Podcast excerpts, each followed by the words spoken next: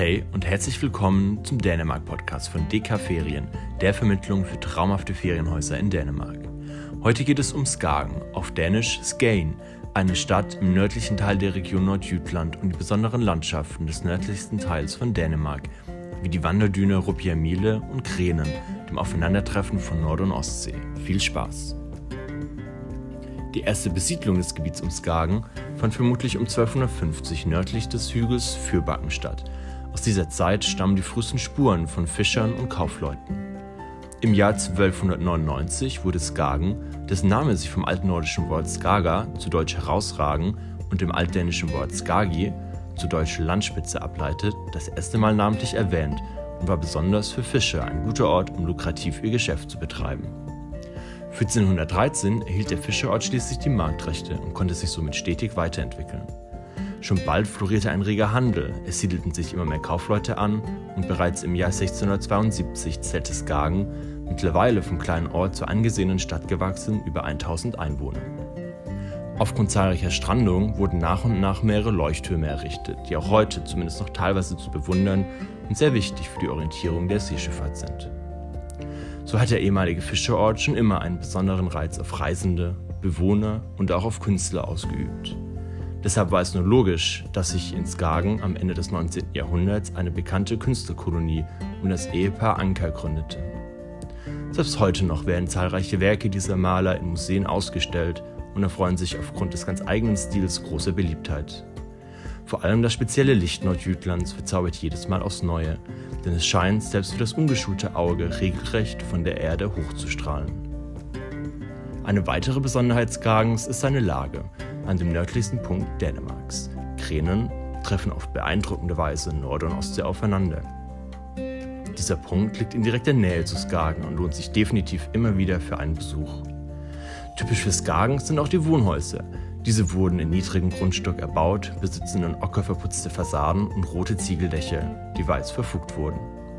Dies hatte nicht nur einen optischen, sondern auch einen praktischen Aspekt, denn die weißen Dachfugen dienten den Fischern als Landmarken. Im Winter wird auch in dem ehemaligen Fischerort der raue Charme Nordjütlands deutlich. Das Wetter kann zuweilen recht unwirtlich sein und die Temperaturen gehen bis in die Minusgrade. Somit kommt auch das gesellschaftliche Leben ein wenig zum Erliegen. Lediglich in den Cafés und Restaurants trifft man sich auf ein wärmendes Getränk. Im Sommer blüht dann wieder das bunte Treiben auf den Straßen. Geschäfte und Gaststätten haben bis in die späten Stunden geöffnet und manchmal finden auch kleine Konzerte statt. Der westliche, ältere Teil Skagens, Gamlesgain, lockt mit einer ganz speziellen Atmosphäre und so einige Künstler wie Glasbläser, Töpfer und Maler haben hier ihren Sitz. Neben den üblichen Strandaktivitäten bietet Skagen zudem vielfältige Freizeitmöglichkeiten wie Radfahren, Reiten, Wandern, Tennis und Golf spielen. Und das Hallenbad lockt mit einer 70 Meter langen Rutsche. Aufgrund der historisch besonderen Rolle Skagens für die skandinavische Kunstszene haben sich in das Stadtbild zahlreiche Museen und Ausstellungen eingefügt. Besonders das Skagen-Museum als Teil der Skagen Kunstmuseen hat es sich zur Aufgabe gemacht, Werke der berühmten Skagenmaler zu bewahren und sie einem breiten Publikum zugänglich zu machen. Von 1908 bis 1928 waren die Werke noch an verschiedenen Orten untergebracht und schließlich im Jahr des Umzugs 1928 in das von Architekt Ulrich Blässner entworfene Skagensmuseum umzuziehen. Noch im Jahr 1928 besaß das Museum ungefähr 325 Kunstwerke.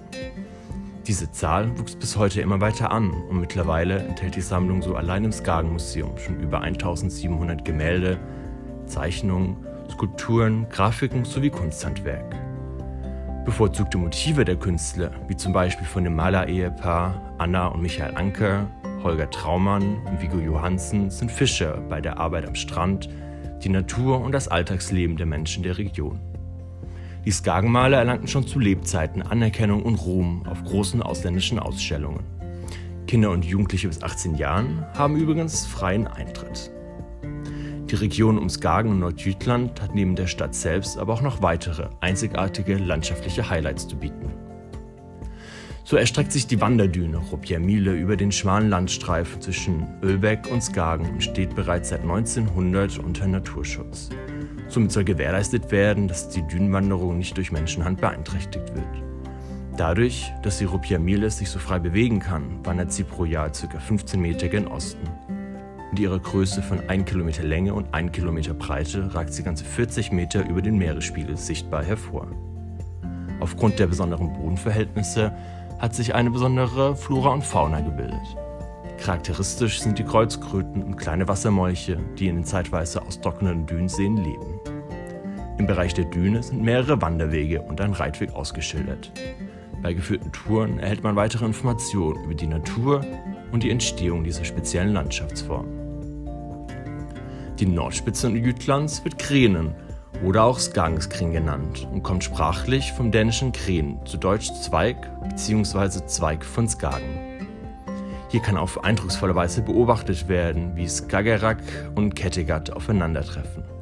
Kränen ist ein sehr beliebtes Ausflugsziel, denn das Naturschauspiel, wie die Wellen der Nord- und der Ostsee zusammenlaufen, ist einzigartig. Zudem stellt diese Skane Odde, also die Landzunge von Skagen mit ihren rund 30 Kilometer Länge, eine der größten der Welt dar. Menge Tack, dass du auch heute wieder bei unserer Entdeckungsreise durch Dänemark zugehört hast. Die Texte zur Folge gibt es nochmal zum Nachlesen auf dk-ferien.de.